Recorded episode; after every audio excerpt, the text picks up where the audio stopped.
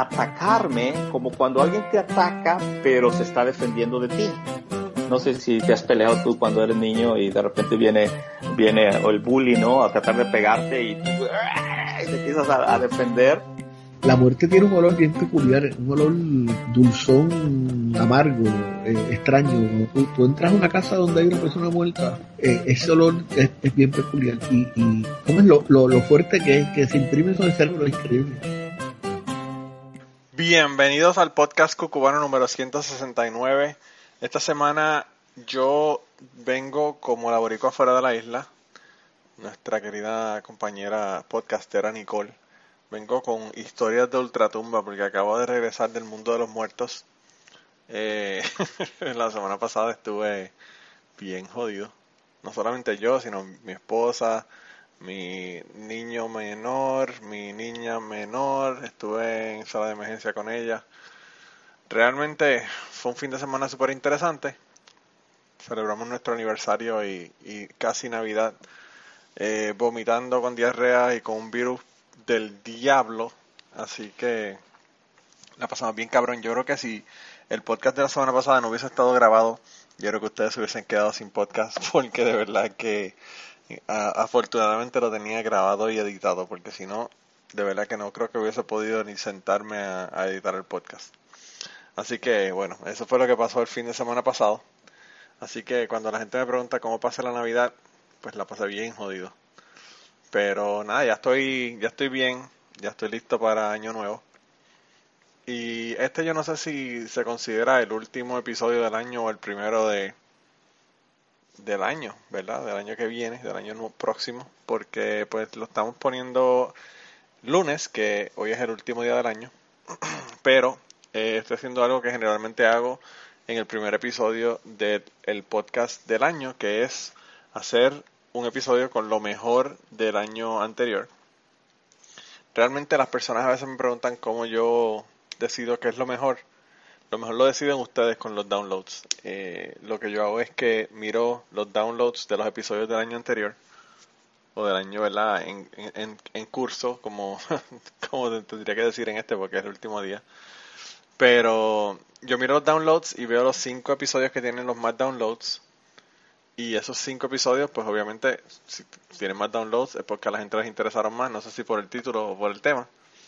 Y pues nada, lo que, lo que hago es que cojo pedacitos de, ese, de esos episodios y los pongo para que las personas que los vivieron se acuerden, las personas que lo escucharon se acuerden y las personas que no lo han escuchado, eh, pues que sepan de qué se trata el podcast cucubano. Yo me imagino que si una persona está escuchando por primera vez, va a decir, bueno, este, este, este cucubano, eh, porque cucubano es de sexo. Porque, pues obviamente esos son los episodios que más le gustan a la gente, por lo tanto los que más downloads tuvieron fueron de sexo, la mayoría. Así que, bueno, eh, ¿qué les puedo decir? Yo, yo sé lo que a, a mi audiencia le gusta y por eso es que hablamos aquí sin tapujos con la cuestión del sexo. Pero pero sí, tenemos cinco y además de eso siempre escojo la mención honorífica. La mención honorífica es el que, el número 6, ¿verdad? El que tuvo eh, más downloads y quedó en la posición número 6. Y, nada, así definitivamente lo que pueden hacer con este episodio es que se lo pueden dar a la gente, decirle, mira, escucha este episodio para que tengas una idea de qué se trata el podcast.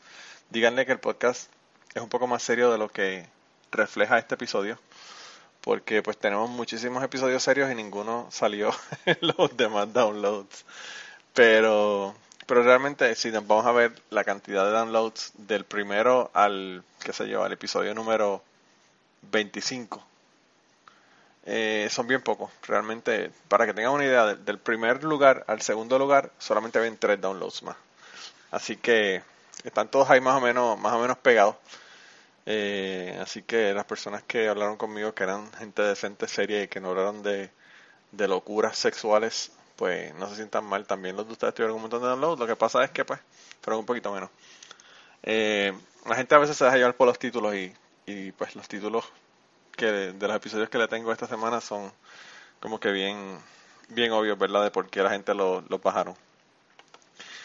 La otra cosa que quería decir es, eh, de verdad, gracias a las personas que me están apoyando en Patreon y que me han apoyado durante el último año, de verdad que le agradezco un montón eh, el apoyo en Patreon. Las personas que no están en Patreon, pues la razón es para meterse a Patreon y apoyar el podcast económicamente son varias. La primera es que a veces tienen episodios, a veces no, la mayor parte de las veces yo trato de poner el episodio antes, antes en Patreon, eh, así que pueden escuchar el episodio antes que nadie. Además de eso tengo historias adicionales que las personas no, pues no, no escuchan en el episodio regular. También tengo eh, behind the scenes, ¿verdad? La, la, semana pasada, por ejemplo, tuve un episodio de una hora y tuve un behind the scenes de una hora y quince minutos que pues básicamente es la conversación antes y después del podcast, antes de grabar, ¿verdad? Como tal el, episodio. Pues esa conversación yo la grabo también y se la pongo en Patreon de manera exclusiva para las personas que quieran hacerlo, quieran escucharlo. Y nada, le envío stickers cuando, cuando se unen a Patreon y tiene otros perks, así que además de que, ¿verdad? Eh, dependiendo de la cantidad que están contribuyendo, si quieren hacer su propio podcast, si necesitan ayuda celestial, o infernal. si necesitan ayuda, les puedo ayudar a hacer eh, su podcast. Eh, así que nada, eh, yo creo que, sin más, yo creo que lo que debemos de hacer es nosotros irnos, ¿verdad? A ver qué es lo que, qué es lo que pasó en este, en este episodio donde van a estar los, los cinco más down, más Eso hasta se lo voy a dejar para que ustedes vean cómo es la cosa. Los cinco episodios que más downloads tuvieron esta, este año. Eh, el primero fue un episodio que se llama Historias de Uber.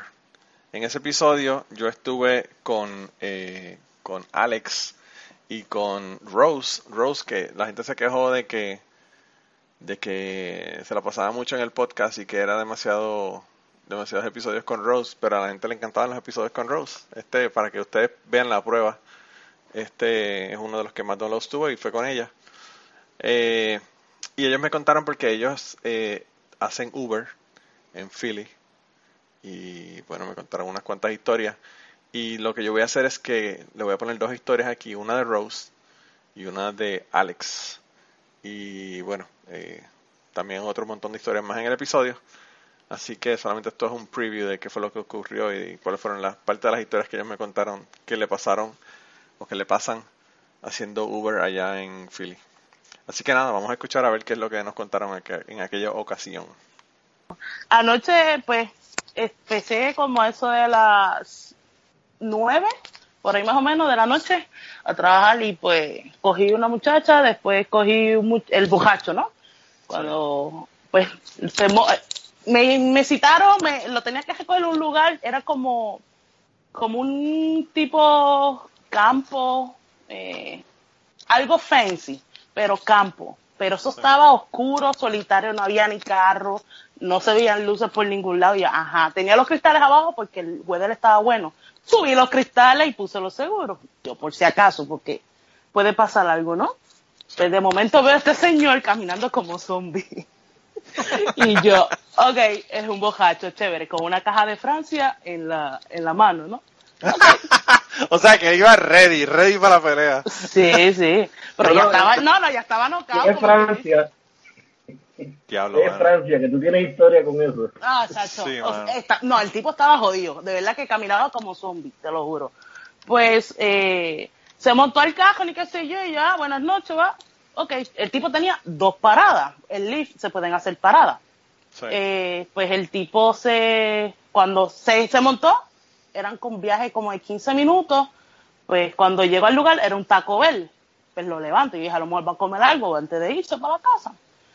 Lo levanto, no se levanta ni para el carajo. Bajé, bajé el radio y no se levanta.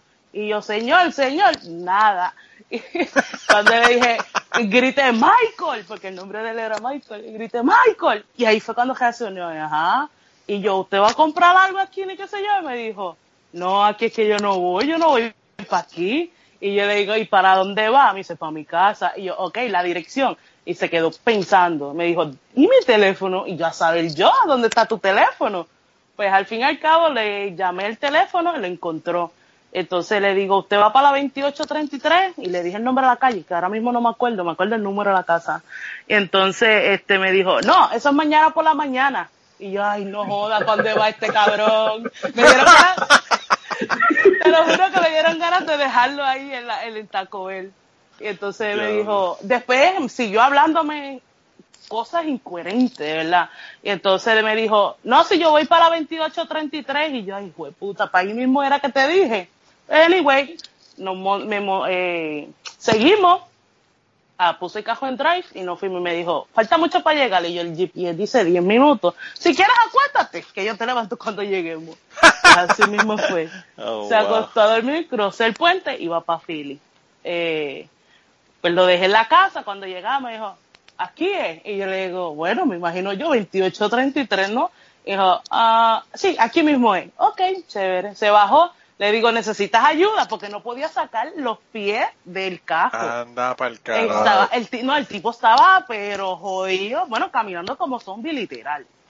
Y entonces le digo, ¿necesitas ayuda? Nah, yo estoy bien. Ok, chévere. Yo con bocacho no peleo ni brego, créeme. Entonces se bajó, iba caminando como zombie, por poco se cae en la acera cuando fue a, trepar el pie en las escaleras subiendo a la casa, se cayó, por se fue de lado. Porque yo siempre estoy pendiente hasta que entren a la casa. No sé por qué, pero siempre he sido así. Y entonces dejó la caja de Francia en la escalera, siguió caminando, siguió caminando, tiró la puerta y ya no se ve más nadie. ¿Cómo amaneció ni putea?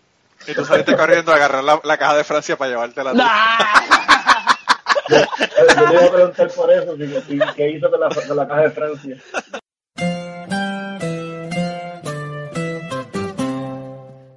Yo estoy de noche, estoy dando vueltas y vueltas y, me da por, por subir para, el área de Norris, de Filadelfia. Es más, un poquito más tranquilo que, que la ciudad o que el norte. Y recibo un call. Yo llego al sitio, como a veces no sé, Rose, cómo, cómo es la de la aplicación de Link, pero a veces la de Uber, más bien por las noches se vuelve loca la, el, GPS y te dice una dirección y en realidad es como un bloque, dos bloques después. So, yo estoy buscando esta casa y no la encuentro. So, yo vengo y llamo al, cliente, el nombre que me sale es un, un hombre. So, cuando yo llamo a esta persona, yo me identifico, eh, esta persona es, eh, eh, tiene un acento eh, como si fuese indio, hindú. So, yo, para entender el inglés con ese acento, estaba como que, ok, déjame poner mucha atención. Entonces yo le estoy, yo vengo le digo, aquí está tu, tu chofer de, Uber, este, estoy tratando de localizar la casa, eh, me puede dar una especificación porque me, me, disculpo porque la aplicación esto, yo entiendo que está un poquito crazy, no, no, no puedo llegar a la casa. Sol me empieza a decir, me dice, sí, este, estás, eh, tiene que parar en tal esquina y vas a encontrar una mujer, una muchacha hermosa, joven, una muchacha joven, hermosa, joven, y eso ya repitiendo, a, beautiful young lady, a beautiful young lady. yo como que, ok, so, yo en mi mente dije, ok, el Uber, él no pidió el Uber para él, él pidió el Uber para otra persona, pero él insistía tanto diciendo, a beautiful young lady, que ya me estaba como que molestando. La cosa es que yo me paro en la esquina que él me dice, y entonces en ese bloque hay muchos carros en el medio, o sea, haciendo double parking. Y, pero yo me paré al final, donde estaba el, stop sign, yo pongo mi, mi, mis luces de flash y digo, bueno, yo voy a esperar aquí un minuto. Si no llega, cancelo el viaje porque no voy a estar aquí toda la noche. Y en realidad iba a ser mi último viaje porque ahí estaba como que ya cansado. De momento llega esta muchacha, abre la puerta y cuando yo la veo, yo le digo buenas noches, pero ella no me habla. Yo lo que veo es que ella eh, era cuando estaba empezando, eso fue hace cuando estaba empezando el verano, yo veo que ella se monta con unas, como, como un coat, esos de pluma, bien grande, y ella está completamente cubierta y solamente se le ve del cuello para arriba. Y la muchacha se ve, o sea, una muchacha joven, bonita, bien maquillada, un maquillaje demasiado exagerado.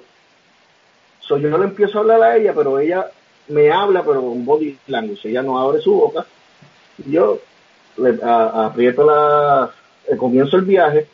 Entonces yo veo que el viaje, más o menos la ruta, voy para, de nuevo para la ciudad. Eh, el, el, destino era en, una calle de la ciudad. Entonces yo veo que tengo que coger la 95. Entonces yo en mi mente me estoy haciendo, como dice uno, una paja mental de que ah, de noche coger la 95, el tráfico, los troces. Pero yo vengo y pongo música, como yo la veo a ella, que es John Lady, yo más o menos busco una canción que esté, pero la muchacha está como que, como si fuese un robot. Yo sigo guiando y mirando por el retrovisor.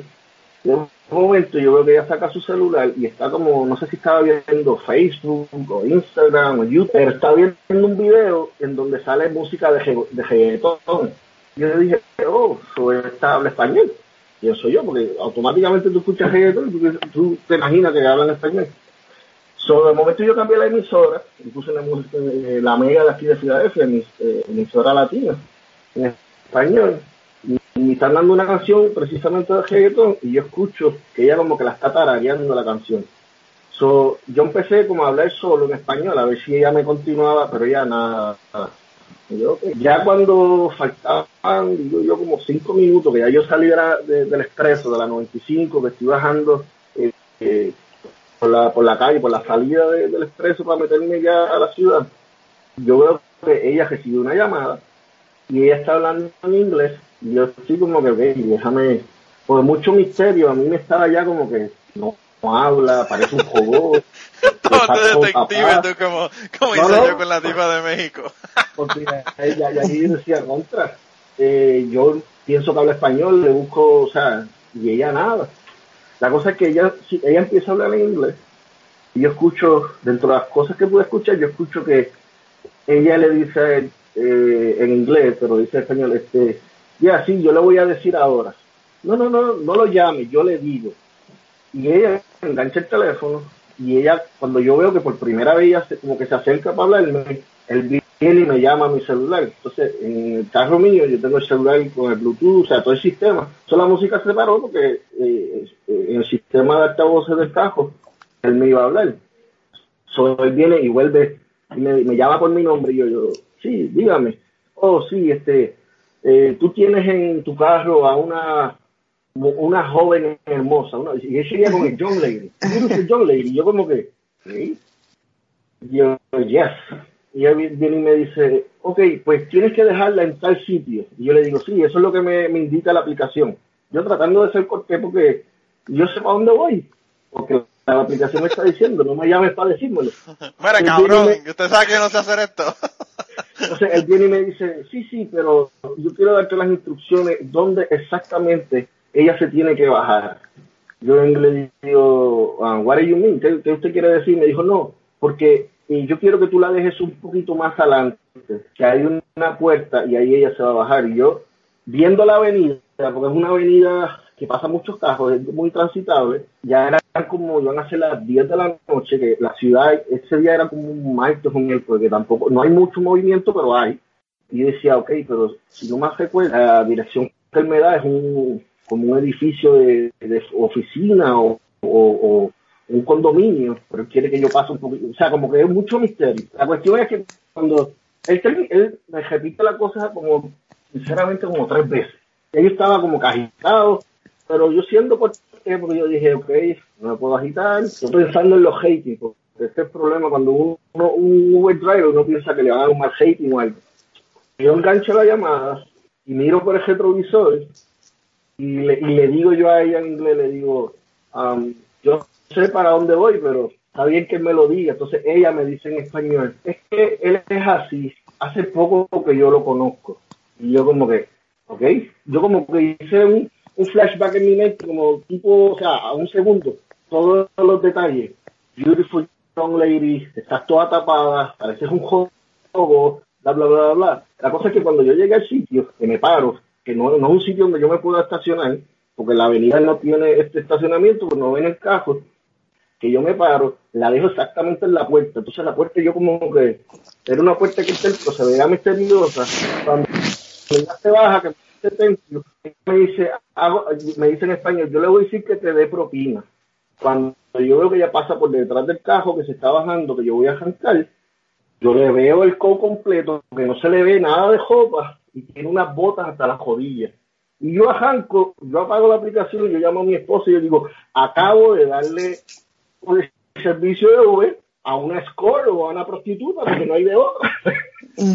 Para, a mí fue que él contrataron, no, porque yo la recogí en una casa normal, y con tantos detalles, entonces, en, pleno calor, aquí en Filadelfia que el calor es húmedo y es tienes un code que, que, de, de, nada más uno mirarlo, uno suda, y ella como si nada, como no se le veía nada de jopa, solamente se le veía lo, unas botas hasta la rodilla y el code negro.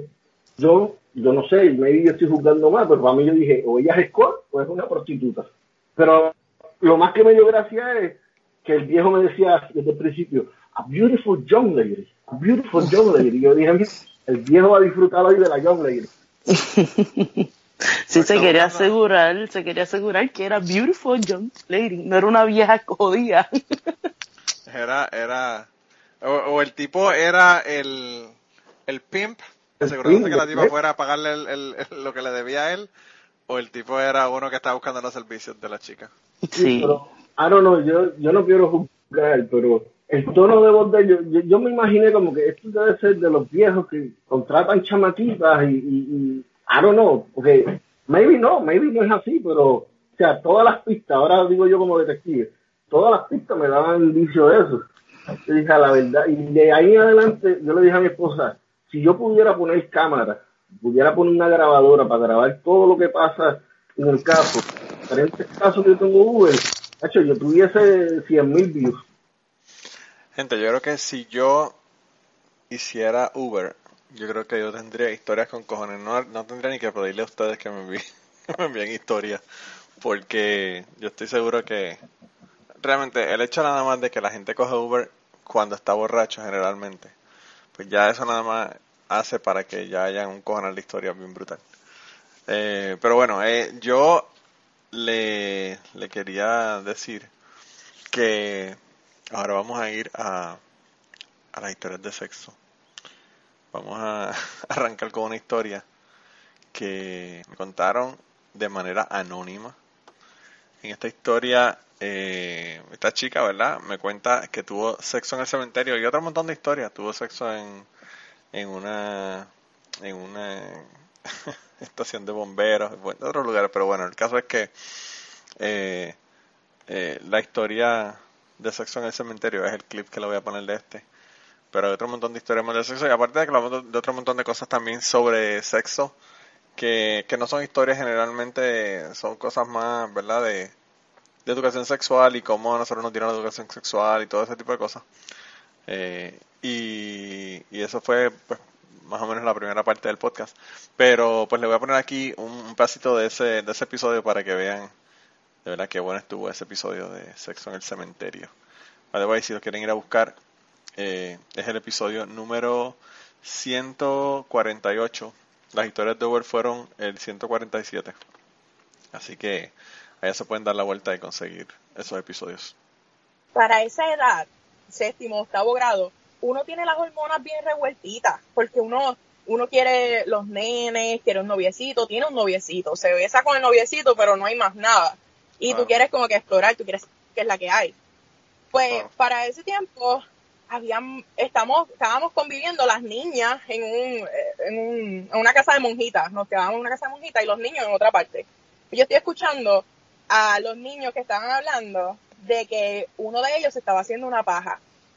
Y yo no sé por qué, yo pensé que era que él estaba usando droga. y que por eso lo habían regañado. cuando en realidad una paja era que lo cogieron masturbándose en el, en el cuarto. Claro. Y ahí fue que como que me dijeron, no, una paja es esto, y ahí aprendí, ahí yo como que escuché masturbación, escuché este eyaculación, orgasmo, y por ahí para abajo siguió la curiosidad y las ganas de aprender y las ganas de saber. Porque aunque tú no quieras, tú sientes como que ese feeling de, de ese feeling sexual con alguien. Yo tenía un noviecito y nos grajeábamos por todos lados, pero yo no me atrevía. Hasta, pues, un poquito después. y después de ahí, pues, seguí, siguió escalando la cosa. Es bien difícil uno no, no estar expuesto a la cuestión porque el sexo, hasta los anuncios, o sea, eh, está, está en todo realmente. Hasta para hasta para venderte unos cigarrillos te, te, venden sexo. Te un carro te venden sexo. Pero, pero sí, no, yo pienso, yo pienso que la primera vez es una mierda porque, pues, por, por lo menos en mi caso, todo lo que te dije y entonces encima de eso tienes un condón que no se siente igual, que es una mierda. Y encima oh, de eso, si estás preocupada porque puede llegar alguien todavía otra preocupación encima de eso. Entonces es como que, fuck, es, como te digo, un, acto de malabarismo. Eh, y yo te voy a contar, mi primera vez fue, no fue buena y, y fue un poco horrible y fue más la localización. Yo tuve mi primera relación sexual en un carro. So, la primera vez que yo estuve con, con súper incómodo, super incómodo. Era, era un Nissan Sentra.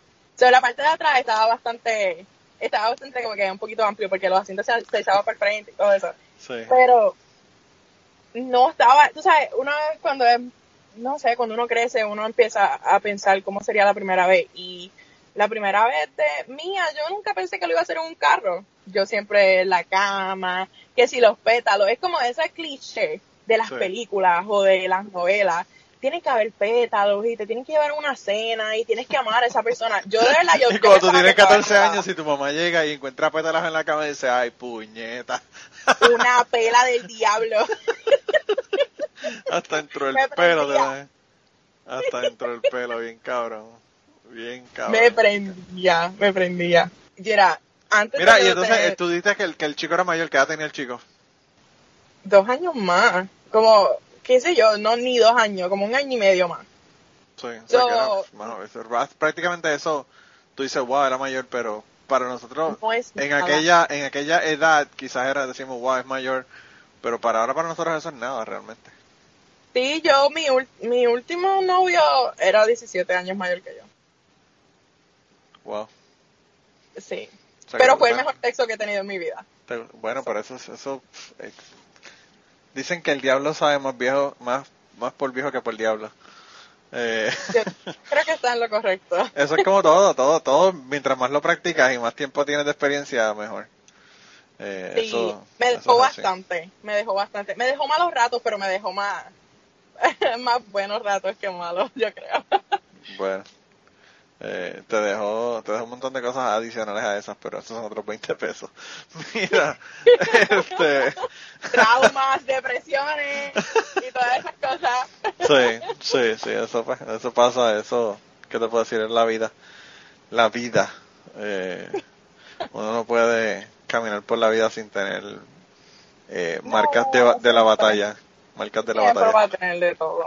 Siempre va a haber de todo. Pero, eh, entonces, ahí tuviste sexo y seguiste teniendo sexo o no tuviste más o qué pasó? Porque ahí, ahí yo he escuchado historias, ¿verdad? En otros podcasts, específicamente Risk, eh, que donde más hablan de sexo. Y ellos comentan, hay, mujeres que han comentado que se tuvo sexo una vez y no volvió a tener sexo por tres años o cuatro años o whatever. Oh, no. Oh, no. yo, desde que empecé a tener sexo, yo, yo no he parado de tener sexo. O sea, yo no te puedo decir de un tiempo que yo haya dicho, yo no he tenido sexo en un par de meses. Yo siempre he tenido sexo. Y no, ah, ¿cómo te digo?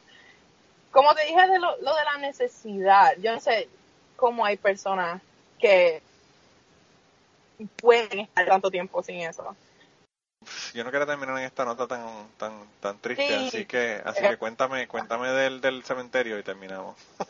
Del cementerio.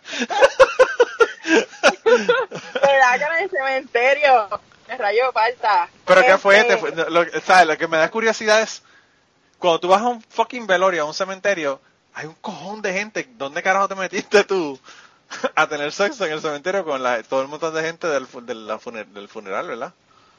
No, es que, mira, primero que eso fue para nosotros. Mi mamá, yo te dije que era bien, bien religiosa y todo eso. yo tenía un novio que era uno o dos años mayor que yo, que tenía un carro. Y mi mamá estaba súper frenética con eso, como que una cosa horrible, que, que esto estuviera pasando, pero lo dejaba pasar. Pues, ¿qué pasa? pasó lo de mi, mi bisabuela, nosotros estábamos súper dolidos con la pérdida y todo eso, pero esta era mi oportunidad de que mi mamá estuviera lo suficientemente ocupada para que no tuviera los ojos en mí. Así que todo, todos esos días que estuvimos de velorio, o sea que en Puerto Rico velan a los muertos como tres días, fue una semana espectacular, unos días espectaculares para nosotros, porque nosotros podíamos tener sexo en donde fuera. Porque mi mamá estaba, tú sabes, pasando la pérdida de su abuela y, todas las cosas. están pasando, es horrible. Pero pues el chamaquito del fin, pues lo cogimos nosotros a nuestro favor y usamos eso todo el tiempo. So, durante el velorio estuvimos bastante ocupados en el parking de la funeraria, detrás de la funeraria. ¿Qué pasa? El día del entierro, nosotros fuimos, mi mamá no, no, no guiaba, o sea, nosotros íbamos, pues, eh, mi novio nos llevaba a todos lados. Pues nosotros empezamos, hicimos la, la procesión, entrar allá, a la, entierro y todo eso, pero en ese escándalo del entierro y todo, nosotros nos escapamos. ¿Qué pasa? Que el cementerio era como montañita, no era como que plano tampoco. Y ese cementerio estaba como que bastante abandonado también, y había unos árboles grandes y todo eso, pues todo eso fue usado a nuestro favor. Y mientras estaba la, música de, de Tercer Cielo cantándole que todas esas canciones tristes y el entierro y todo, yo le dije a mi mamá que yo no quería verlo porque me, me causaba bastante pena y tristeza.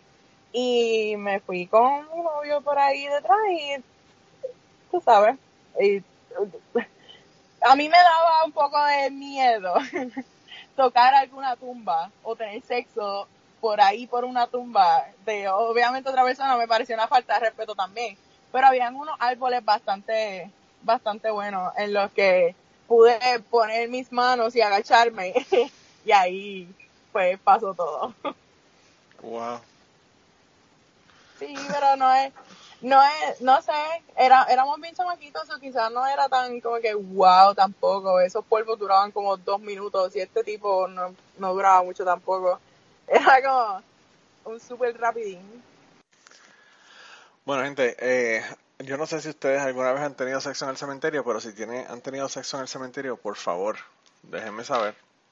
Me interesa saber la historia de, de ustedes teniendo sexo en el cementerio. Por cierto, quería decirles que, hablando de, historias así que me quieren contar, tengo una línea que, que es, una, es un teléfono que puse porque quiero hacer un episodio sobre secretos. Y como sé que a veces a las personas se les hace difícil grabarme un secreto, algo que no le han dicho a nadie, algo que muy pocas personas saben, algo que los abochorna, algo que, whatever, lo que ustedes quieran, que sea un secreto, eh, y a veces se le hace difícil pues grabarme ese tipo de cosas y, y enviármelas. Pues lo que hice fue que puse un número de teléfono para que las personas puedan llamar, me cuentan el secreto. Tienen tres minutos ahí. Eh, y si no les dan los tres minutos, vuelven y llaman y graben tres más, y vuelven y llaman y graben tres más. Pero generalmente los secretos, si son así como que bien straightforward, en tres minutos debe estar bien. Eh, y nada, puse este número, es un número de teléfono donde no le va a contestar nadie, sale una grabación diciendo, ah, esta línea de secreto de Cucubano, por favor deje su secreto, bla, bla, bla. Si ustedes quieren que le cambie la voz porque no quieren que sepan quién es, eh, dejan saber y me dicen, mira, cámbiame la voz y después me cuentan el secreto. Pero, pues nada, me pueden llamar a ese teléfono, el teléfono es el 731 599 7744. 731 599 7744 y ahí me pueden dejar sus secretos, así que yo hasta ahora no he recibido ninguno, pero no pierdo la esperanza de que algún día alguien me llame y me cuente uno de sus secretos. Eh, y me diga alguna de esas historias de locura o algunas cosas que, haya hecho que, que, nadie, que nadie la sepa, ¿verdad? Eh, la otra cosa que le quería mencionar también es que los episodios del día de hoy se los estoy poniendo en orden de cronológico, ¿verdad? No los estoy poniendo en orden de cantidad de downloads. Eh, porque pues realmente no es importante quién fue el primero y quién fue el quinto. Eh, lo importante es el contenido de cada uno de ellos, ¿verdad? Tengo un perro aquí caminando. Valo, mira. Me está dañando la grabación, Valo. Come here. Come over here, lay down.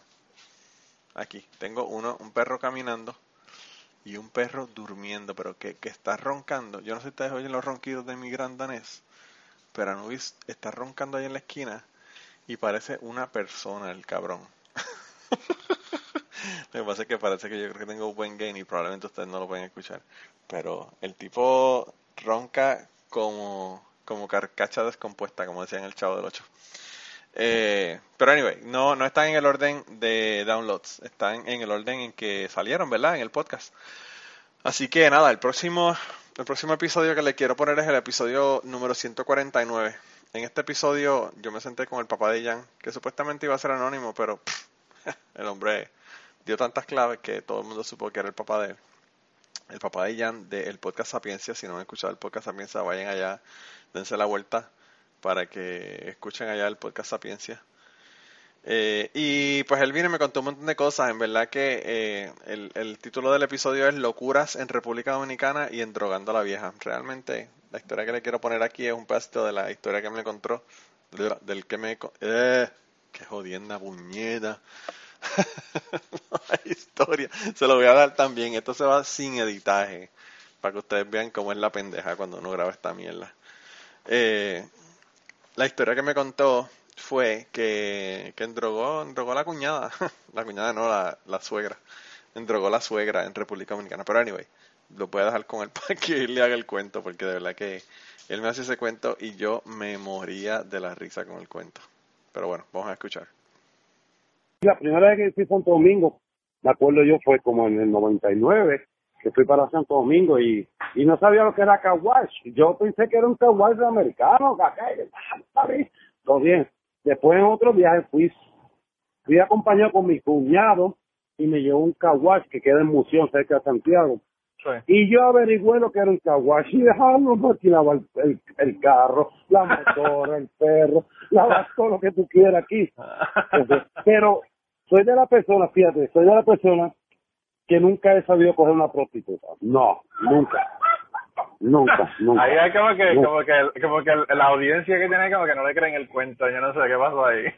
No, este, acuérdate, estoy en el balcón, ahora mismo estoy escuchando a los bomberos. Sí. Estoy escuchando a los bomberos. Porque, ok, ella le llama prostituta a, a un asunto que yo estuve en Santo Domingo, estuve solo 28 días. Entonces, en una llamada, que yo me fui a hacerle un favor al cuñado mío, en una llamada me dijo una cosa y el cuñado de ella me dijo otra cosa. Entonces yo me molesté tanto, fui saqué un dinero de la cooperativa que teníamos en congelación y compré una motora. Entonces, del coraje que tenía, eh, de ese coraje, el mismo hermano de ella me llevó a una discoteca. Y hombre, al fin, ah, no hay que resolver, que es cierto, conocí una muchacha allí en la discoteca, ¿cierto? Que, pero una muchacha bonita, trigueña, color café, con ojos verdes. Tú solo, ella solo, pues vamos a resolver. Oye, recogí de mujer. Y eso fue un revolú grandísimo y, y todavía es la hora que si yo me pongo en WhatsApp, ella me localiza y me habla y todo eso. Ella tiene su marido. Ella vive en un pueblo muy peligroso en Santo Domingo que le llaman Navarrete pero nada, yo nada serio, te lo digo, porque no sé qué tuvo esta dominicana cibaeña que le ganó un respeto y me amarró, me amarró, me hizo respetar a las mujeres muchísimo y todo eso. Entonces que ahora mismo estoy aquí en mi casa, en el balcón, bebiendo con ella y nada, todo bien. Le tengo respeto y la respeto siempre. Y los hijos conmigo siempre se han portado muy bien. Le hice los papeles a uno de ellos que me la, me la agradece en el alma todo eso. Incluso estábamos comiendo ahorita un poquito de comida. Pero nada, Manolo, pregunta todo lo que tú quieras poner que soy un libro abierto y soy muy sincero. No, ya veo, ya veo que, que hay aventuras aventuras en la República Dominicana. No, no, no. De Santo, de Santo Domingo te tengo muchísimas anécdotas. Rompimos, rompimos una cama una vez. Ella y yo rompimos una cama. No, tú te ríes, tú te ríes, pero es cierto. Porque Santo Domingo, Santo Domingo tiene una, una vez que tú sales de Estados Unidos se te va el estrés y Santo Domingo es como cuando tú pisas solo dominicano, cuando tú escuchas el merengue típico, como que se te inyectan Viagra. Sí. sí, entonces esa noche me acuerdo yo, la casita de mamá era de madera. La cosa es que nos ponemos que si está que nos ponemos caliente, que si está que y nos podemos darle que hay eh, tortilla ahí, que si ella y yo, y la cama se rompió. De tan fuerte que fue, la cama se rompió. Pero la neta no queda ahí. mamá, la mamá, la casa era de madera y solamente lo divide una cortina. Mamá estaba en la pared de, al lado, que es el cuarto de ella. Mamá empezó a toser. y, oh, milagro, se dio cuenta mamá se dio cuenta que tú y yo estamos haciendo cocineta aquí, que se hacer. Y me dio una vergüenza del diablo. La cosa fue, sí, la cosa el otro, Haciendo cocineta. Hace tanto tiempo que yo no escuchaba eso. no, así es, pate puerco, papá, lo que hace. Lo que haya, mondongo, y que no capture lo que, lo que hay que hacer. No, eso, yo te lo digo, fueron anécdotas muy buenas en Santo Domingo. La cosa fue que al otro día yo le digo, mamá, usted como que no puede dormir de noche bien, ¿verdad? Ay, sí, Julián, si te supiera. El Yo parezco de, yo parezco de insomnio, Julián. Yo no puedo casi dormir en la noche. Y como antes no había limitación para llevar los equipajes, nosotros siempre llevábamos muchas cosas de acá de Estados Unidos. Yo compro siempre en Sam's Club y llevamos muchos medicamentos. Llevé Nyquil. Deja aquí está la solución. Le meto a la vieja en la noche, le meto a la vieja.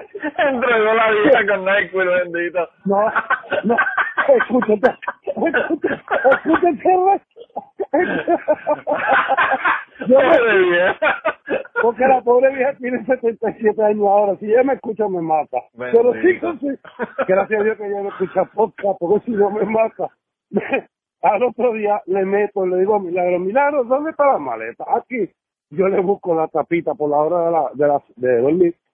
Le busco el NyQuil y le meto dos shots de NyQuil a la vieja. Dos shots. La vieja se acostó. Al otro día, al hijastro mío, lo tiene que preparar para la escuela temprano porque él está en el primer turno. La vieja no se levanta. El muchacho se tuvo que ir para la escuela sin desayunar y sin nada. Porque allá en Santo Domingo la- las mujeres hembras de esto. Mamá se levanta como a las 11 de la mañana. Y yo, mamá, usted? Ay, Julián, lo que usted me dio anoche me dejó dormir toda la noche. Mira, se me cogió todo el día. Y ya, ya yo sé lo que yo tengo que darle a la vieja para ponerla a dormir y poder japar bien. Porque... que no hay interrupciones en el medio de, de- de- de la cajeta. Pero gente, por eso es que es importante uno andar con una botella de Benadryl, porque uno nunca sabe cuándo va a tener que dar cajeta y hay una señora que no esté dejando a uno tranquilo a mitad de noche. sino una, una Tylenol PM o algo así pare- parecido para que puedan hacer el, el trabajo ese.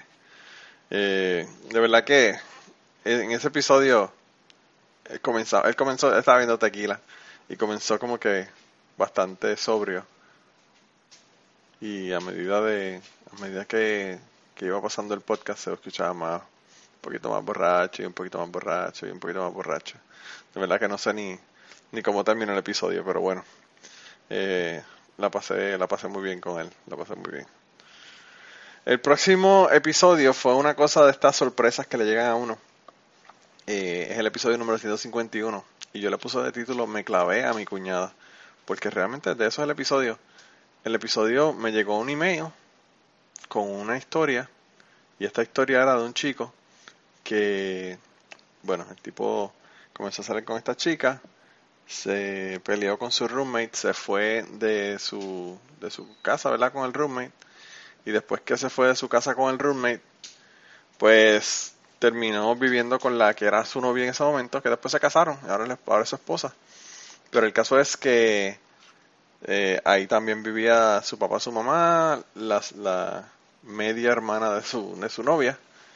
Y bueno, pues él empezó a tener sexo con, con, la, con la cuñada. Así que, bueno, vamos a darlo ahí al hombre para que el hombre le cuente. Este, obviamente, se, como se podrán imaginar, es otro episodio que me enviaron que es anónimo. Pero bueno, chequense para que vean, para que vean la historia. hice el Facebook falso y, y la, la añadí a ella. La agregué, ella me agregó y yo empecé a hablar y a tirarle. Ella no me hacía mucho caso al Facebook falso ese. So, yo me atreví a decirle en persona como que un día que estábamos solos en la casa, como que, ah, este, tú le gustas a un amigo mío, este, él te agregó en Facebook, qué sé yo, y que tú no le haces caso, whatever. algo así fue lo que le dije. Y ella me preguntó quién era, y yo le enseñé el Facebook, ella dijo, ah, sí, yo no le hablo, yo no sé quién es, whatever. Y nada, este, le seguí como que hablando y tirándole. Y ella estaba pichando. Ella estaba pichando. Pero como ella me miraba a mí tanto. Y se mondaba cuando me miraba, me veía y. Y esta, esta cabrona. Yo voy yo voy a arriesgarme. Yo voy a arriesgarme y que se joda todo. Me voy a tirar a todas. ¿Qué puede pasar? Que se quede callada y se atreva o, o que me diga que no y se quede callada o, o que se forme un peo aquí en esta casa y me boten para el carajo. Pero pues, este, yo no, yo no me casterizo por, por ser un pussy, así que eh, yo soy medio atrevido y me encanta, me encanta la adrenalina, no sé, me encanta lo, prohibido. Y yo dije, pues vamos a, vamos a hacer una cosa, yo le voy a decir que ese Facebook es mío, que se joda que pase lo que tenga que pasar, si me votan, me votaron, pero que se joda. Pues yo cogí un día otra vez, esperé que el momento indicado, y ya, ya yo llevaba más de un año viviendo con ellos, ya, o sea, ya llevaba, llevábamos tiempo viviendo ahí.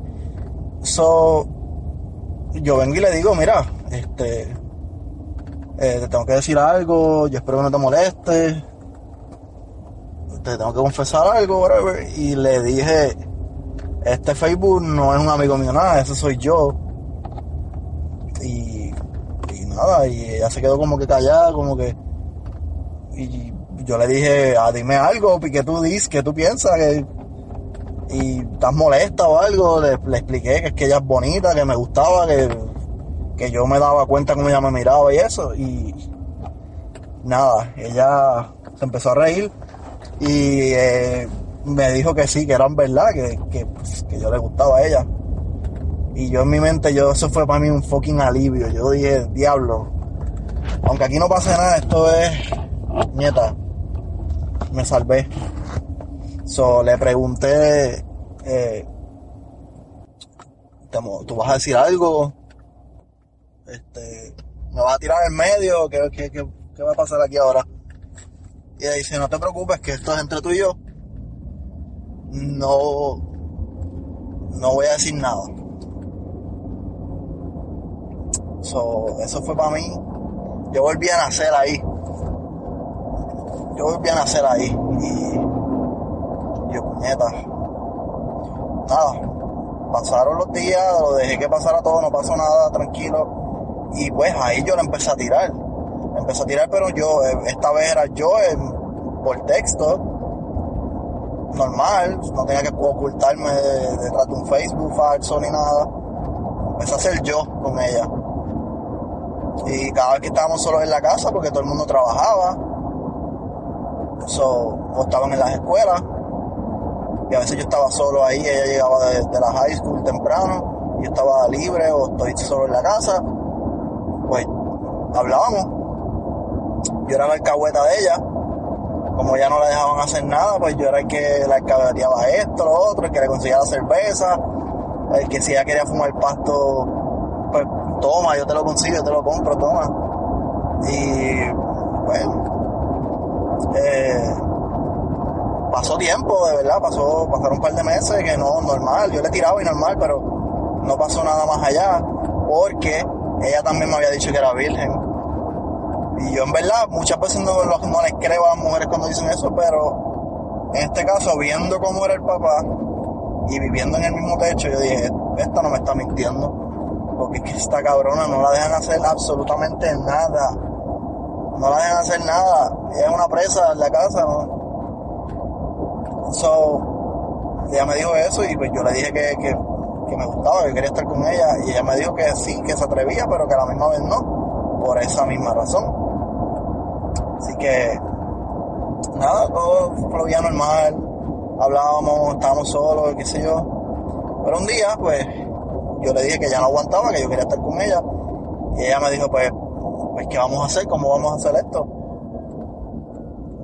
Y yo, esto es lo más loco porque la primera vez que estuvimos juntos, estaba la mamá y el padre en la casa. Y de la manera que lo hicimos fue que yo llegué del trabajo, yo normalmente a mí me gusta estar encerrado en el cuarto, so, yo cerraba con seguro, es con llave, eso, yo me encerraba en el cuarto a dormir. Eso era normal. Para todo el mundo era normal. Este. El completo apartamento tenía gym. So, lo que yo le dije a ella fue: Yo voy a abrir la ventana de mi cuarto. El completo apartamento, la ventana quedaba para el bosque. So que no era al frente del apartamento, que alguien podía ver, que estaba al frente de los parking o algo así. So, ella le dijo a todo el mundo como que, ah, pues, pues voy para el gym de allí del frente del complex. Normalmente tú vas para allí, tú estás por lo menos una hora y pico, una hora. Así que ese fue el plan. Ella se fue supuestamente para el gym, dio la vuelta por el complex y se metió por la ventana de mi cuarto.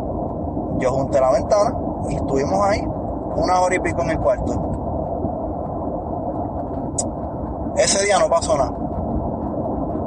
Nos trajeteamos, nos tocamos, pero ella, ella como que estaba ahí asustada y qué sé yo, y no pasó nada. Yo normal, está bien, tranquilo, pues vamos aquí a hablar y estamos hablando. Y normal, tranquilo. Pasándola bien. Se fue y qué sé yo, normal. Volvimos y lo hicimos como en una semana, dos semanas más o menos. Volvimos y hicimos el truquito ese de la ventana. Normal. Creo que para la tercera vez, ahí fue que tuvimos sexo por primera vez. Y fue a media. Porque me, dijo la verdad. La cabrona era virgen. So, yo dije, a puñeta, esta cabrona no me está mintiendo, la partí se jodió esto. no se va a enchular. Este. So.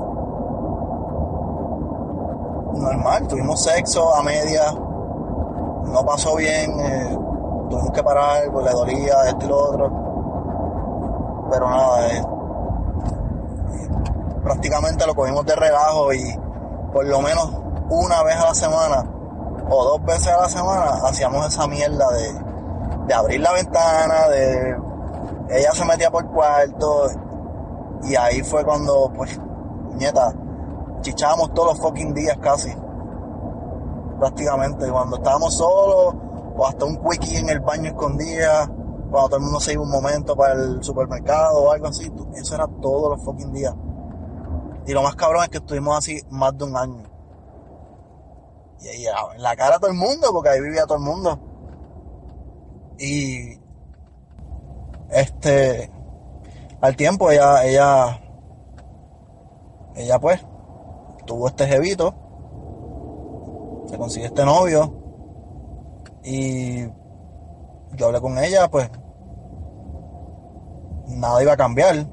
Hablamos las cosas y nada iba a cambiar. Ya tenía su jevito, ya era mayor de edad, tenía 18 años, whatever.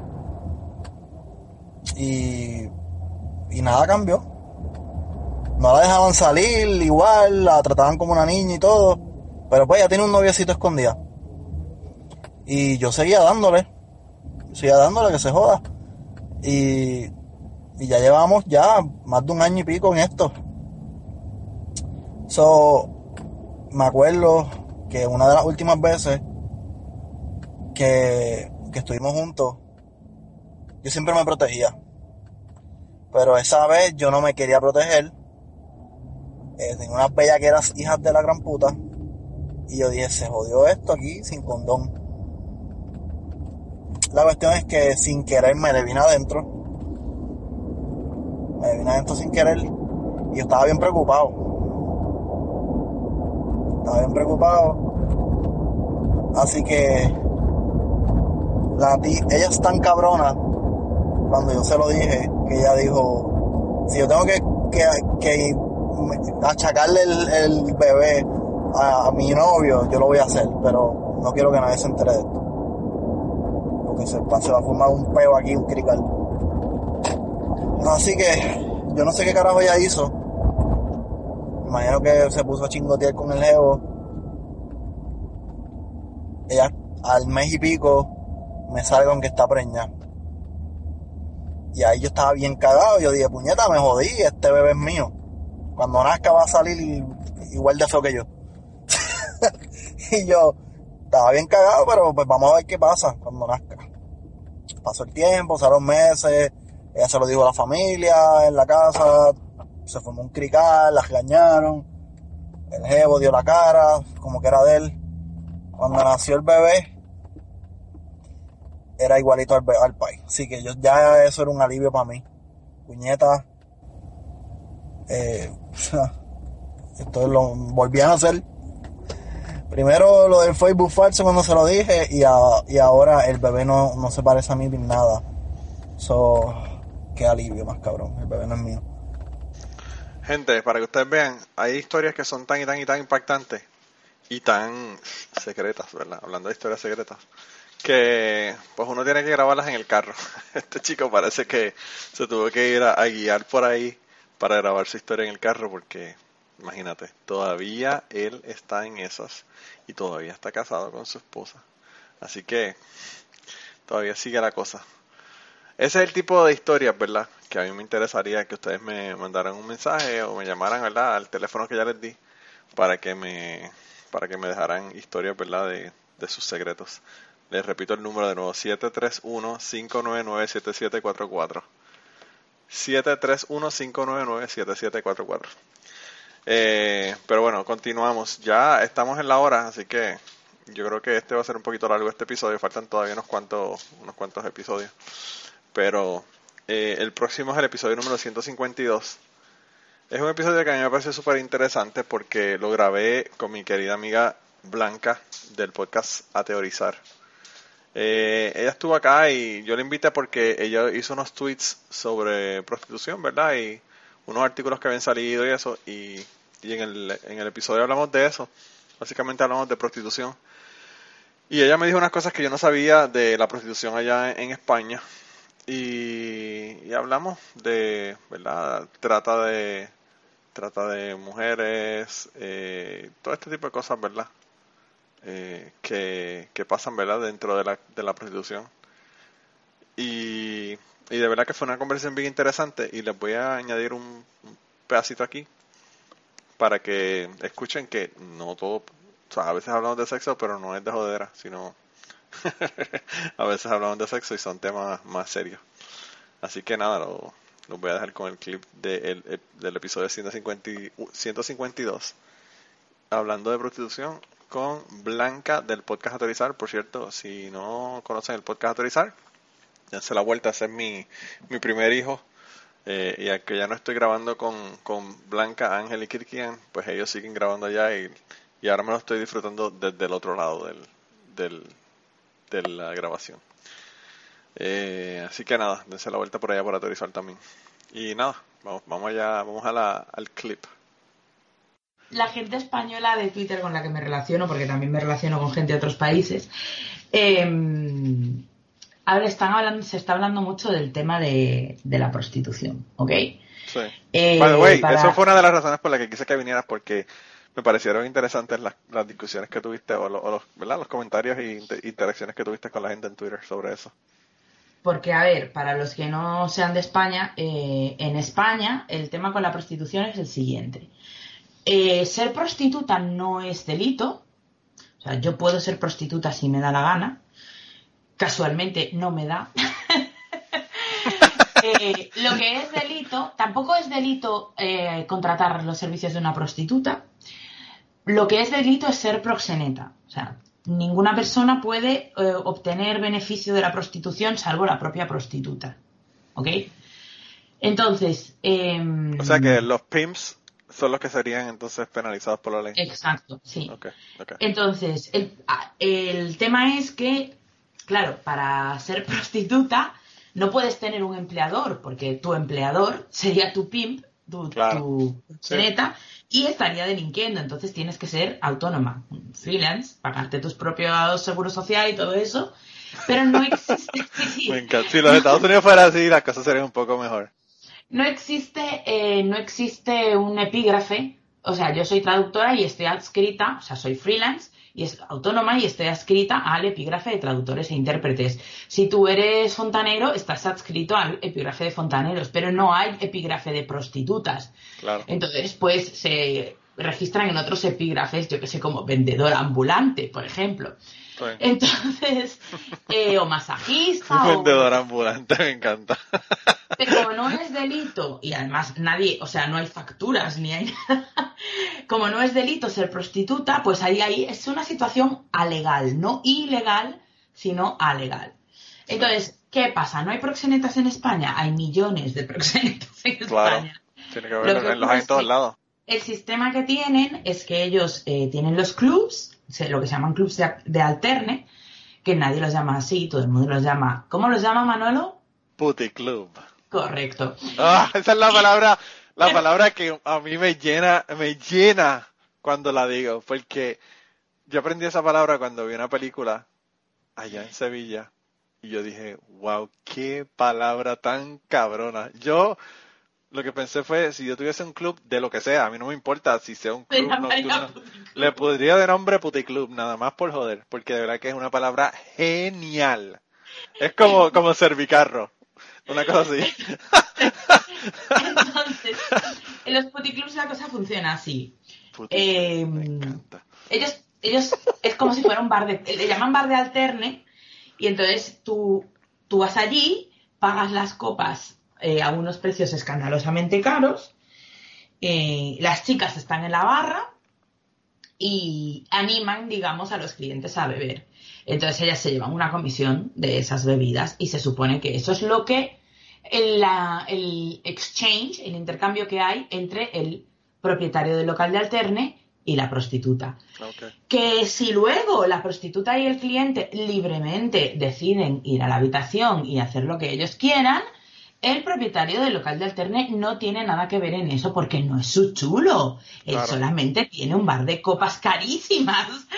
Sí, sí, claro, Pero ¿qué pasa? Que ni siquiera es cierto porque las prostitutas pagan un alquiler de esa habitación en la que normalmente viven y es un alquiler abusivo. Y les van cobrando por un montón de cosas, eh, de manera que ellas al final reciben una parte muy pequeña de sus ganancias Muchas de ellas, como sabemos, son traídas a la fuerza desde otros países, engañadas, les quitan el pasaporte, bla, bla, bla, bla, bla. Total, que ahora ha salido no sé dónde cojones, bueno, sí lo sé. Eh, esta idea está respaldada por los, por los proxenetas, porque, como se verá más adelante, obviamente para las prostitutas no hay ninguna ventaja. Y la idea es hacer un sindicato de prostitutas. Entonces, eh, hay un chico que sigo yo en Twitter, que es abogado, que se llama Letrado Extraño. Eh, creo que el, ID es arroba subnorbook, pero no estoy segura. Creo que sí que es subnorbook. Y, y explicaba, porque él es abogado laboralista, y explicaba que no puede haber un sindicato de prostitutas porque las prostitutas solamente pueden ser autónomas. Y un empleado, un trabajador autónomo, por definición, no tiene patrón no tiene empleador y por lo tanto no puede sindicarse porque eh, el sindicato existe para defender al obrero del patrón. Si no tienes patrón, ¿qué coño de sindicato, sabes? los autónomos no podemos tener sindicato, podemos tener asociaciones. Yo estoy en una asociación de traductores, pero no nos podemos sindicar porque no tenemos patrón. Sí. Entonces, eh, él explicaba muy bien explicado que esta idea del sindicato de prostitutas solamente beneficia a quien realmente se lleva la pasta gansa, porque en España se mueven miles de millones de euros al año con el tema de la prostitución y no se lo llevan las prostitutas. Porque como decía yo hace unos meses en Twitter, con todo el debate este, que bueno, sabéis que hay una, hay una parte del feminismo que dice que que las feministas no podemos decirles a las mujeres lo que tienen que hacer con sus cuerpos. Y que por lo tanto, eh, como feminista, tienes que apoyar el derecho de una mujer a prostituirse. Luego, si quieres, hablamos de eso. Yo ya te digo desde ya que no lo apoyo. y. Mm, bueno, el problema es que si fuera en libertad y sin ninguna coacción, nada, pues sería perfecto. El problema es que no lo es. Claro, no, no solamente es eso que no lo es, o sea, incluso eh, salvo alguna rarísima excepción que yo personalmente no conozco, pero no digo que no exista, ninguna mujer elige ser prostituta si tiene otra alternativa. Claro. Nadie dice, oye, no sé qué hacer, no sé si ser carnicera o prostituta. no, no. Acabas de prostituta y, muchas de las que, ha habido estudios que indican que muchas de las mujeres que dicen ejercer la prostitución libremente, eh, luego resulta que hablan con psicólogos y tal, y son chicas que han sido abusadas en su infancia, que han tenido parejas maltratadoras, que son mujeres que no están bien, ¿no? Entonces, incluso dentro de las propias prostitutas y exprostitutas hay como dos bandos, ¿no? Las que dicen que esto es una puta mierda, queremos una alternativa, no queremos ser prostitutas, lo hacemos porque no nos queda otra y las que dicen que no. Bueno, en fin. Me estoy desviando. Con el tema este de la prostitución, pues eso, que, que, que ya no es solo, ya no es solo el hecho de que la prostitución eh, esté detrás del tráfico de un montón de personas en todo el mundo, pero hablamos de cientos de miles de personas al año, principalmente mujeres y niños. A lo que iba a decir yo, que ahí, ahí hace unos meses atrás, cuando empezó todo este debate, yo hice un tweet que decía algo así como que si en la prostitución, porque muchos dicen, no, es que las, las, muchas mujeres prefieren ser prostitutas porque ganan mucho más dinero, porque podrían ponerse a fregar portales, pero de prostitutas ganan más dinero. Y yo decía que si hubiera tantísimo dinero en prostituirse, si fuera tan empoderante, si fuese tanto de que yo hago con mi cuerpo lo que quiera, la mayoría de los hombres, o sea, de las personas que se prostituyen serían hombres. Sí. Y casualmente casi no hay hombres prostitutos. Pero además de eso, Blanca, yo, escuché. Sí, yo escuché una, un episodio de la gente de la baqueta que yo estuve con ellos en un momento dado y, ellos estaban hablando, mira, mira qué, qué locura, a mí, me, a mí me pareció tan surreal en su mentalidad de hombre y de personas que tienen sexo libremente sin que, sin tener ninguna, ¿verdad? Eh, sin ser forzado de ninguna manera. Pues ellos decían, ay, pero es que hay mujeres que puede que les guste el sexo y quieran tener sexo y que sean prostitutas y eso es como que aceptable y esto y lo otro. Y pues una cosa es eso y otra cosa es lo que es la prostitución, ¿verdad? Eh, porque ellos no habían considerado, como tú dices, el, eh, el trato de blancas, la trata de blancas, esto, lo otro. Todos estos otros factores que si incluso no tiene que ser trata de blanca, una mujer que está adicta y que la persona que está obligando a que sea prostituta le paga cocaína, o le da cocaína, o le da la droga que sea. Eh, hay, miles de cosas, entonces todas esas cosas ellos no... familia, que bueno, un montón de claro, ellos no habían visto eso, esa, es, ese, esa parte del asunto. Entonces ellos lo que estaban pensando es, wow, qué trabajo más brutal.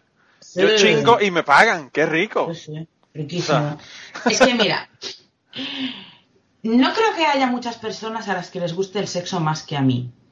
A mí el sexo me encanta. Y tendría que faltarle el pan eh, a la boca a mi hija para que yo me hiciera prostituta.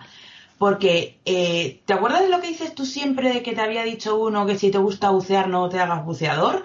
Sí, sí, sí, Porque tú no puedes decidir, ah, voy a bucear en este arrecife de coral maravilloso. No, a lo mejor tienes que ir a sacar de cadáveres de debajo de un fango. Entonces. No, independientemente, Blanca, cuando yo trabajaba de instructor de buceo, todo el mundo decía, wow, qué trabajo tan excelente.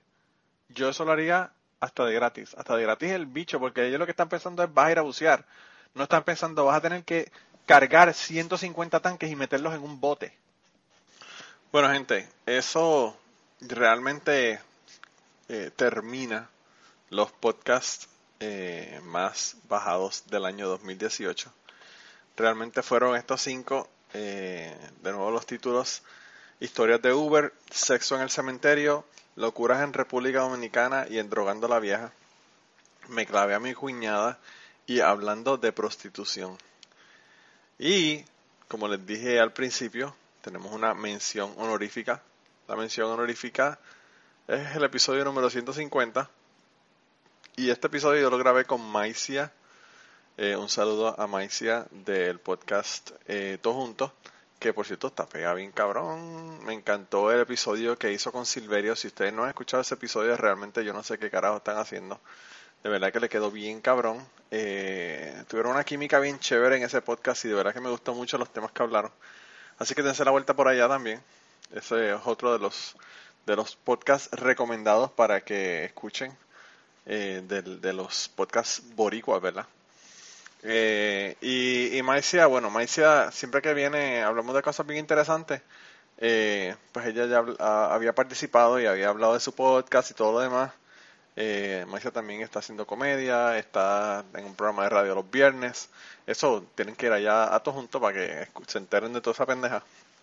Pero, pero pues ella, eh, tuvimos una conversación bien interesante porque pues ella me habló de, de sus preocupaciones como podcastera, de por qué las chicas a veces no, como que no bajan mucho su podcast. Ella tiene más audiencia de varones que de, que de mujeres. Eh, y hablamos de eso, hablamos de otro montón de cosas, pero el tema salió eh, súper interesante porque empezamos a hablar de religión.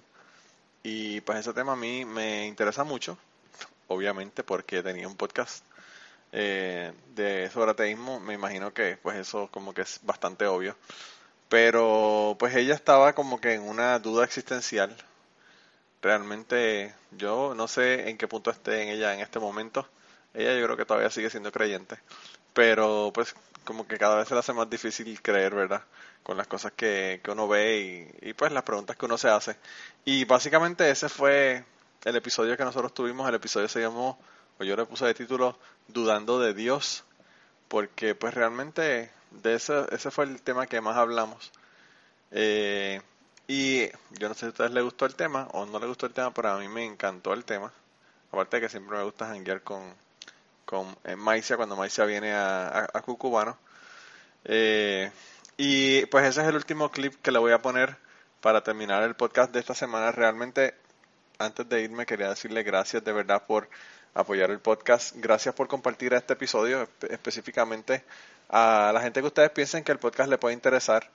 Eh, las recomendaciones de, de, boca a oído son la forma número uno eh, de nosotros los podcasters de conseguir eh, personas que escuchen nuestro podcast porque pues uno conoce nuestras amistades nosotros sabemos qué le gustan a nuestras amistades cuáles son los temas que le interesan eh, en el caso de Cucubano sabemos quiénes son las personas que tienen la mente abierta para escuchar temas de, de sexo de la manera que se hablan aquí verdad o de otros temas, ¿verdad? Porque también hablamos de religión, hablamos de, política, hablamos de un montón de temas que, que a veces son medio medios candentes, ¿verdad? Y, y nada, yo creo que eh, la idea de hacer estos episodios una vez al año es darle la oportunidad a ustedes de que ustedes puedan enviarle una muestra con seis clips de diferentes podcasts para que las personas vean de qué se trata Cucubano y si quieren tratar, ¿verdad? El, podcast, pues que lo, traten y lo escuchen. Así que eh, quería darle las gracias adelantadas por haber ustedes compartido este podcast a la gente, ¿verdad? Que ustedes creen que les interese. Eh, gracias adelantadas por siempre darme apoyo, darme comentarios. Realmente me interesan mucho los comentarios de la gente. Eh, realmente es, es bien chévere no poder grabar algo y darse cuenta de que a las personas les interesó tanto el tema que te comentan ¿verdad? En, en Twitter o te comentan, te comentan por algún otro medio de, red social de, del podcast y, ¿verdad? De los temas que le, que le, que le impactó, qué opinión diferente tiene o opinión similar a las personas que estuvieron en el podcast hablando del tema X. Eh, así que yo creo que eso a nosotros nos encanta un montón a los, a los podcasters porque sabemos que las personas eh, no solamente escucharon el podcast, sino que le interesó lo suficiente como para ellos continuar el tema fuera de, del podcast y después del podcast. Y la otra cosa que quería yo darle las gracias es eh, unas gracias bien especiales a las personas que me están apoyando en Patreon.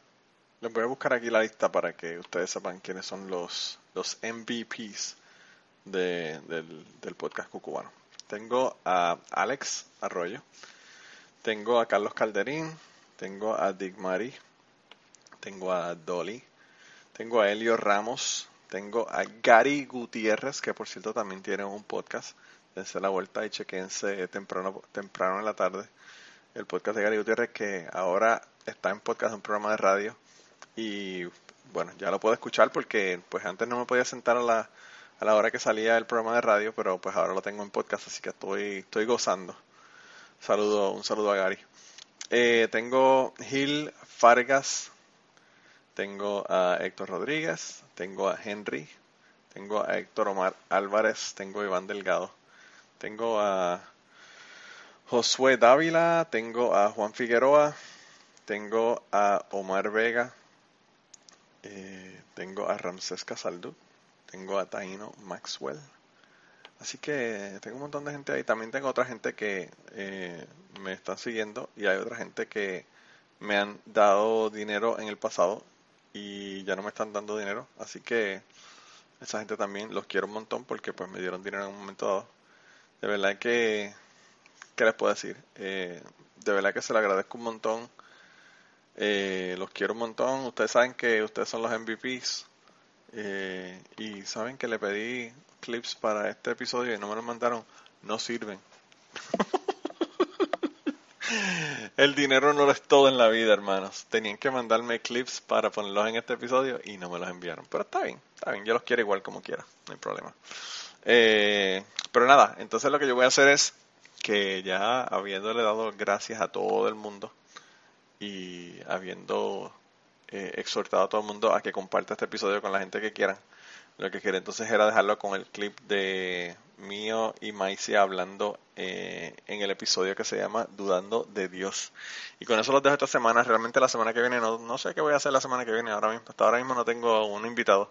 Tengo varias personas ahí que, que los he invitado y que estoy en veremos a ver si, si hablamos o no. Pero, pero nada, lo que voy a hacer es que la semana que viene les voy a tener otro episodio. Así que nos vemos la semana que viene, se cuidan un montón. Espero que tengan un fin de año cabrón. Ustedes, ya ustedes saben, pidan un Uber.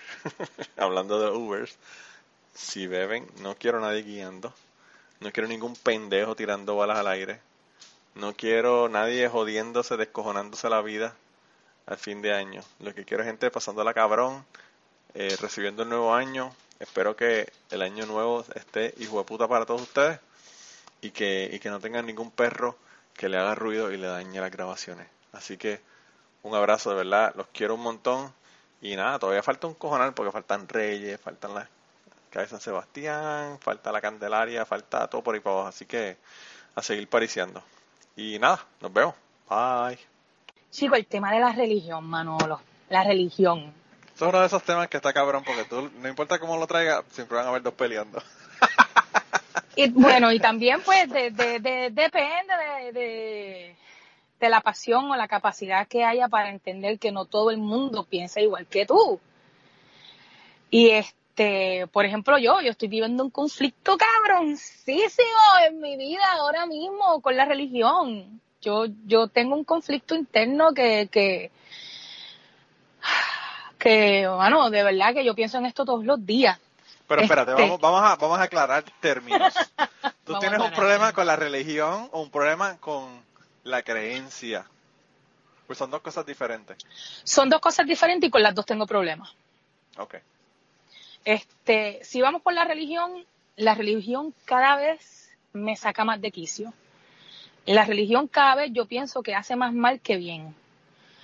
Eh, y entonces, como que hablarlo inclusive contigo, te lo digo y te lo digo y como que, puñeta Maicia, eh, te está metiendo en lío, me siento hasta culpable diciéndolo, es como que de estas cosas no hables, mejor, mejor quédate callado, quédate neutral y así, pues, tú sabes, nadie se enfogona o lo que sea, pero si yo estoy pasando por esto, debe estar, deben de haber otras personas que también lo han de estar pasando. Fíjate, yo pienso que el, problema de la religión, el asunto con la religión es un, problema, es un problema de nosotros. Pues nosotros estamos en el medio. La gente que son mayores no tienen problema con la religión porque eso es su vida y eso es lo que ha sido toda su vida. Las personas que son jóvenes ni se preocupan por la cuestión de la religión. Eh, la religión, el demográfico de nosotros, está entre un 15 y un 20%. En el demográfico de 25 años o menos, la religión las personas que no son religiosas o que no creen en Dios están entre un 39 y un 59%. Oh, wow. Entonces, pues, eh, pasa como con los gays, por ejemplo. Para mi nene, que un compañerito le diga yo soy gay o me gustan los nenes, para eso no es ningún problema. Para nosotros, pues para algunos es un problema y para algunos no. O lo hacemos un big deal, ¿verdad? Y para las personas que son mayores, eso es inconcebible. en general, ¿verdad? Estoy hablando en general porque siempre hay sus excepciones en todo. Eh, y pues para ellos es un non-issue, lo que tú llamas un non-issue. Y la religión para ellos también es un non-issue. Eso ellos ni, lo, ni, ni, lo, ni le preocupa. ni le importa, tú sabes. Eh, y pero yo sé que hay muchas personas que están struggling porque yo hablo con mucha gente y hay mucha gente que están struggling y hay mucha gente que incluso se alejan de, la religión porque no, no quieren ver con el asunto. Ya no quieren ver con el asunto. Eh, la religión a veces eh. ha, hecho tantas cosas para joder que uno se cansa, ¿verdad? Es que cada vez yo veo que en vez de unir, separan más. Ah, no, claro. Y, y, y, usan la religión como, una, como, un, como un arma. Claro. Y, y, para hacerte sentir mal, para reprimirte, para humillarte, para juzgarte, para todas esas cosas que se supone que es lo que la religión no es. Y que no haga, porque en la Biblia dice no juzgues para que no seas juzgado. Exactamente. Ama al prójimo como a ti mismo.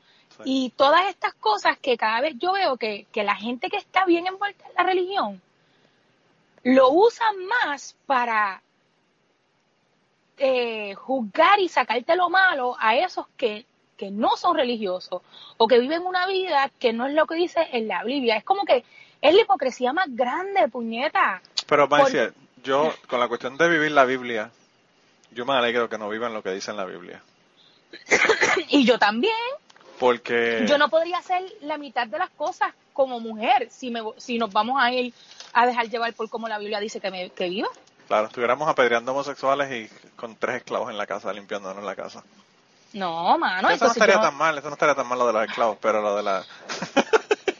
yo no, no tendría voz ni voto. Este, yo tendría que estar encerrada en mi casa, limpiando, cocinando, pariendo muchachos. Eh, son, son, son tantas cosas y entonces es, es, como que, ok, hace 800 años atrás, al que se le haya ocurrido la Biblia, eh, los diez mandamientos, escribir todo esto, porque al final eso lo escribió un hombre, olvídense, eso lo sabe. Sí. Esto es bien difícil para mí, Manolo. Maicia, eso, eso lo escribió, eso lo escribió un hombre y, lo, lo, compilaron un chorro de hueputa. No, sí, sí, sí, chico, pero es que. Porque lo escogieron los, libros los escogieron con premeditación, alivosía y ventaja. No, seguro que yes, y las cosas que te dice ahí son unas barbaridades. Que, que es como es posible que hay gente que, que, que, pretenda que eso está bien. Mira, para mí la base de, de la religión o de Dios es que hay bien y mal. Y, y, y, y, tú no tienes ni que creer en Dios ni que ser religioso para ser una persona buena y para vivir una buena vida. La mayoría de los, bueno, todos los ateos que yo he conocido, que yo he conocido personalmente, para mí son mejores personas que los que se pasan en una iglesia metidos, hasta el día de hoy.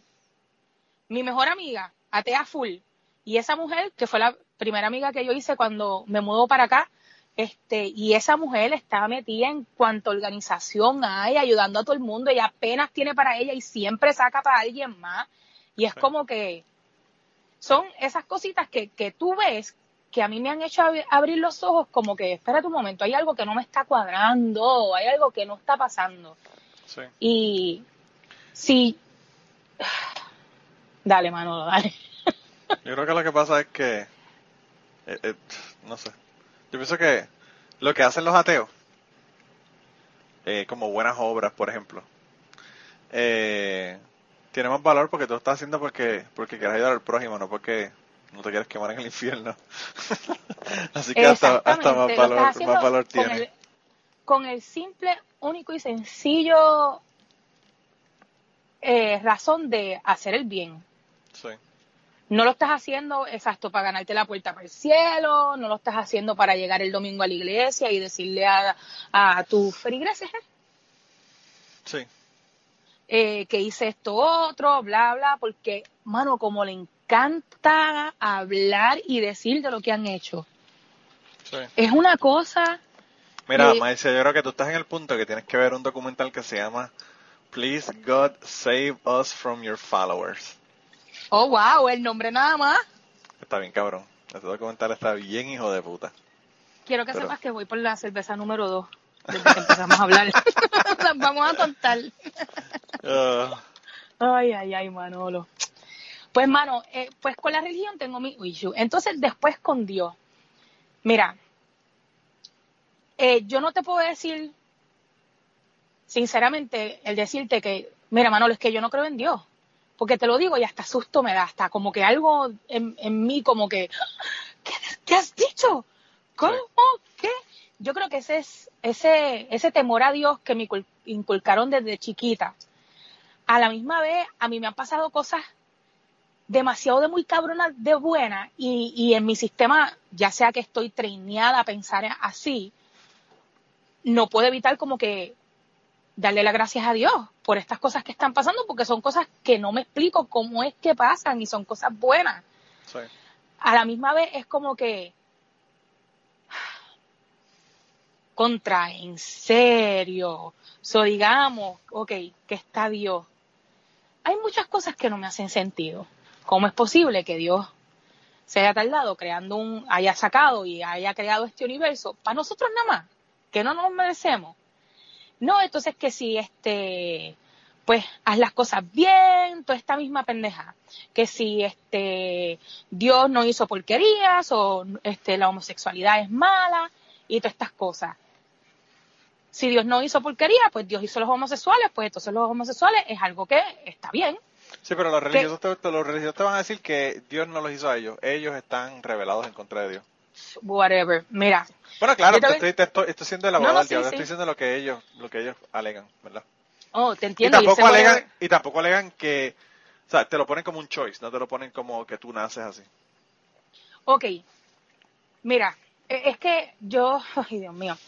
Ok, so si eso es un choice, tú Manolo, como hombre heterosexual, tú tienes una preferencia, digamos que de mujeres. Esto soy yo haciendo un ejemplo, no es que, no es que sea así. pero digamos es así. que a ti te gustan. es así, me gustan las mujeres. sí, pero que es un tipo de mujer, lo que quiero decir. Digamos que te gustan, este, pues, altas, delgadas, trigueñas, de pelo rizo. Okay. Tú no escogiste que te gustara ese tipo de mujer. Ah, es que tú te sientes más atraído a ese tipo de mujer. Entonces, dime tú a mí, ¿qué diferencia hay entre ese gusto a que a una mujer le guste una mujer o a un hombre le guste un hombre? Ah, no, eso yo, eso estoy claro. Y yo, y yo solamente, o sea, yo tengo amigos como Ramsés, que tú lo conoces, que me dice que a los cinco años él sabía que le gustaban los nenes. Él no sabía para qué. No te estoy hablando de sexo, te estoy hablando de preferencia, de que le gustan, de qué lindo. Pero es que, pues, es que yo no tengo duda que sea así. Mira, yo tengo un vecinito, desde que ese nene caminaba en Pamper, él se notaba que era distinto. ¿Tú me quieres decir a mí que un nene a los cinco años decide? Ah, no, el nene, el nene, el vecino de mi casa, que conoció a mi, a mi nene, mi tiene la misma edad, conoció a mi nene cuando tenía cuatro años, es gay.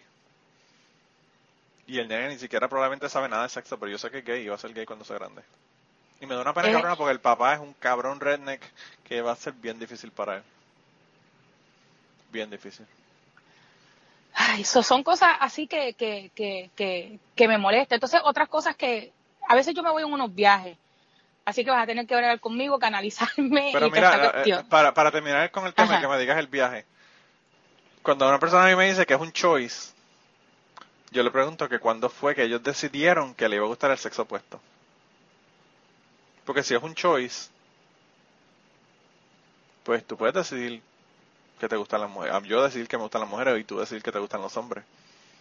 ¿Y cuándo fue que decidimos eso? Y no solamente eso, sino cómo tú te sentirías si te dijeran tener sexo con el, con, tener sexo, relaciones sexuales, eh, matrimonios, todo lo demás, con el sexo opuesto, es, va en contra de Dios, tienes que estar con otra mujer y a ti no te gustan las mujeres. ¿cómo tú te sentirías? ¿Y qué vida más horrible tú tendrías, verdad? Si te dijeran que tienes que estar con un sexo opuesto, ya sea opuesto o del mismo, que tú no tienes que estar o no quieres estar. Que no es el que te atrae. Claro. Eso es una tortura cabrona.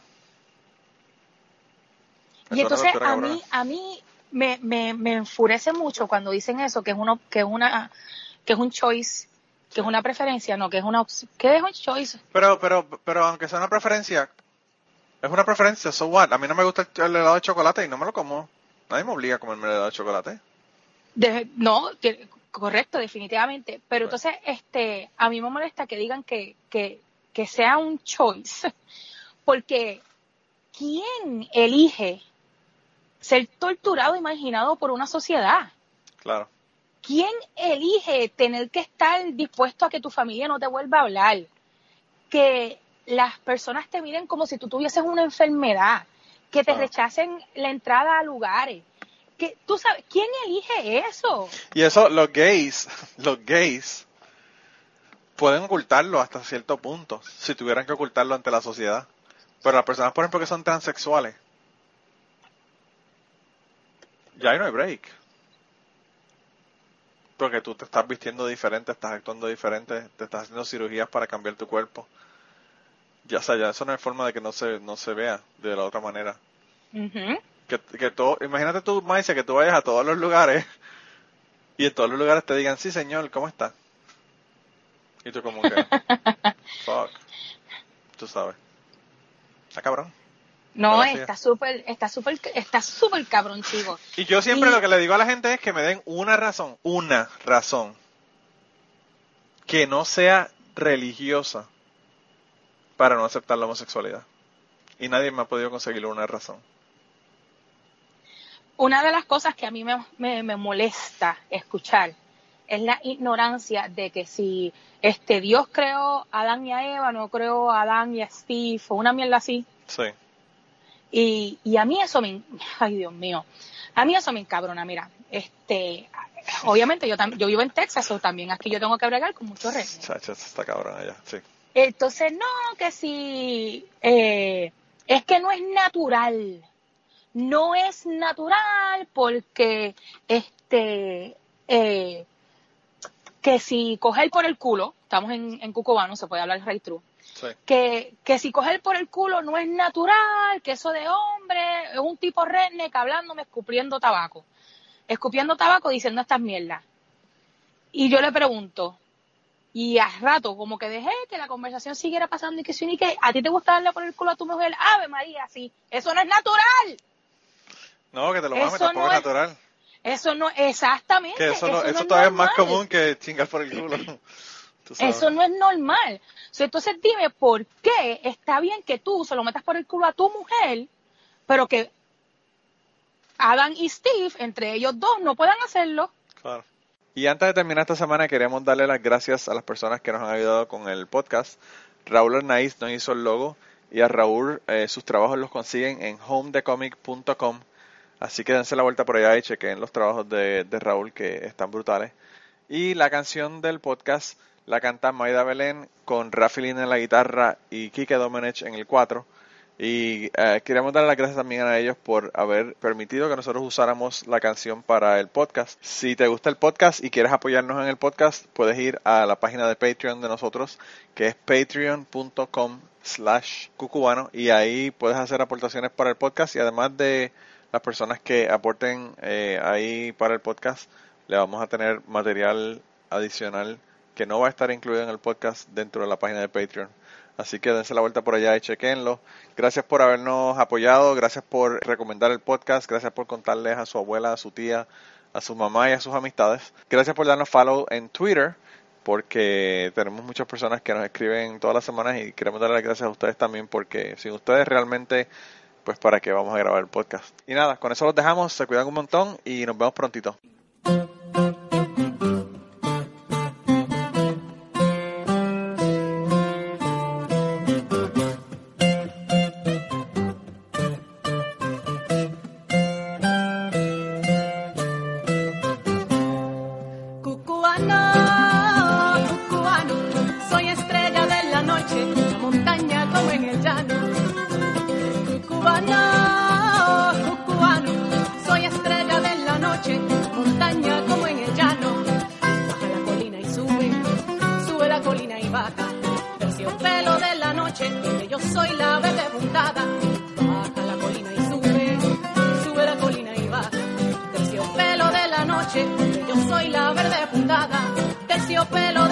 calle yo soy la